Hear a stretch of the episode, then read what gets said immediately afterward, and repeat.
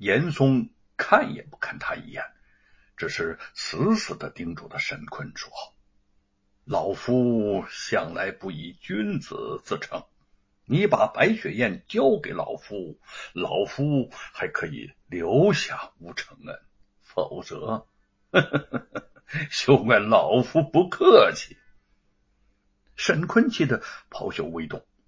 今天我果然见识到严大人的威严。你纵是皇上的宠臣，本钦差也不惧你武力胁迫。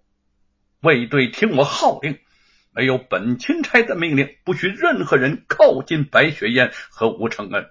不论他是当朝首辅还是普通官军，凡近前一步者，格杀无论。卫队齐声答应。得令，严嵩有些意外，几十个护卫居然就想和三千官兵相抗。但见沈坤一脸肃容，大义凛然，料知他并非空口白话，一时之间倒有些踌躇。难道当真要在这儿将这些人杀得个干干净净吗？啊！他放缓口气，对沈坤说。嗯，我严嵩是爱才之人呐。若沈大人愿意与我握手言和，我愿意帮助你在朝廷平步青云，更上一层楼。看沈坤在公堂上的气势，他若杀了吴承恩，沈坤是要和自己同归于尽。自己虽是首辅，沈坤却是皇上钦点，岂能？不惧身份，沈坤不为所动。现在你我势不两立，何谈握手言和？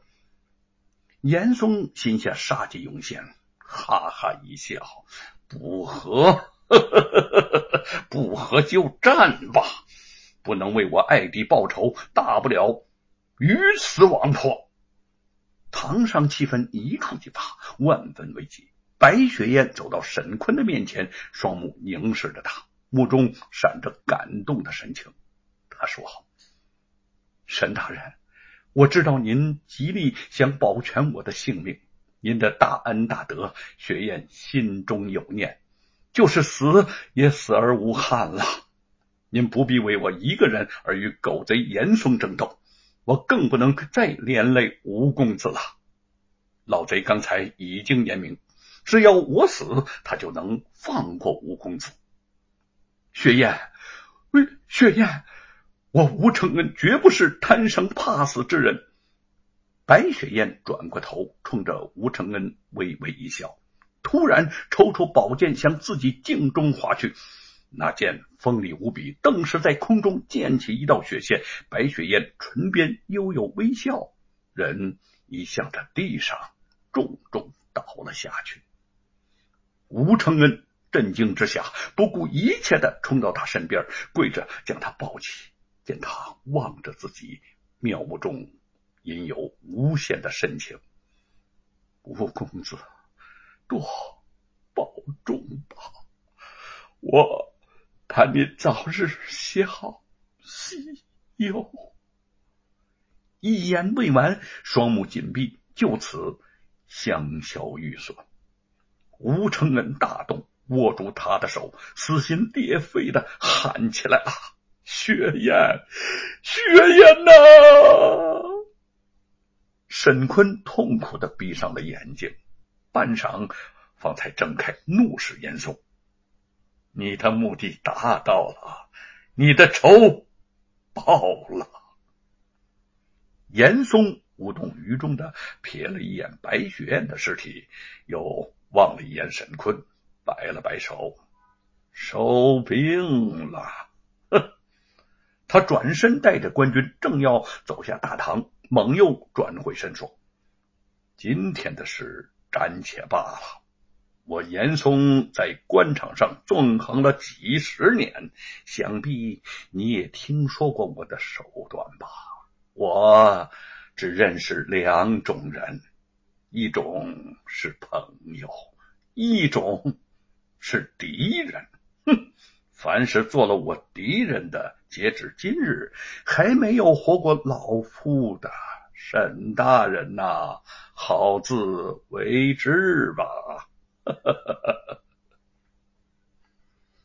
沈坤横目冷对，身边吴承恩的凄厉哭声阵阵传来：“雪雁，你是为我吴承恩而死的呀，你何罪之有啊？”门口官兵散去，一时沉寂无声。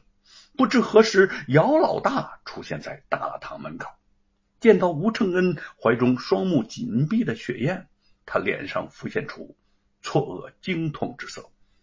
似是不敢相信眼前看到的一幕，许久，他缓慢的走了过去，从吴承恩怀里轻轻抱起了爱妻。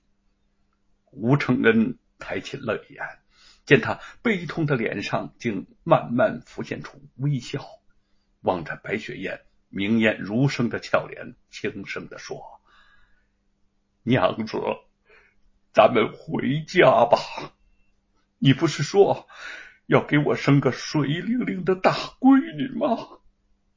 他就这么抱着白雪燕，慢慢的走了出去。吴承恩跪在那儿，看着他们的背影，双目泪如泉涌。白雪燕被葬在郊外松树林中。下葬之时，吴承恩、叶云和沈坤都来送行。眼见极度悲伤的姚老大长久的趴在棺木上不愿意起来，吴承恩眼泪热流，将他拉了起来。黄土洒下，冰冷的棺木终于一点点在众人的眼前消失了。姚老大心中悲伤欲绝，却偏偏没有半点泪水。吴承恩见他如此，更是难过。他说。姚大哥，心里难受，可千万别憋着，哭出来，也许会舒服些吧。姚老大平静的摇了摇头，说：“我心里是苦啊，可我不能哭。你嫂嫂是个刚强的女子，她是不愿见到我哭的。”他凝目看了吴承恩半晌。一向粗豪的脸上渐渐被悲伤浸满。如果白雪燕还活在这个世上，这些话他是怎么都不会说出来的。可是现在雪燕走了，如果他不说，面前的这个人将永远什么都不知道。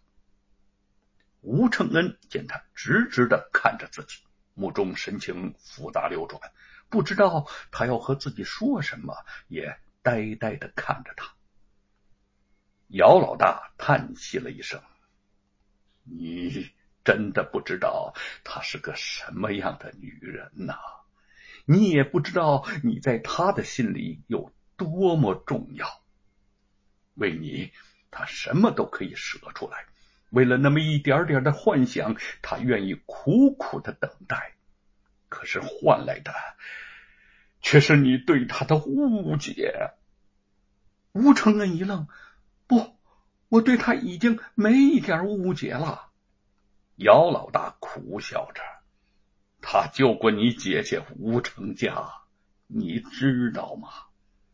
罗万金打你姐姐的主意，不是一天两天了。”有一天，你姐姐去药铺抓药的时候，被贼儿抢走，送给了罗万金。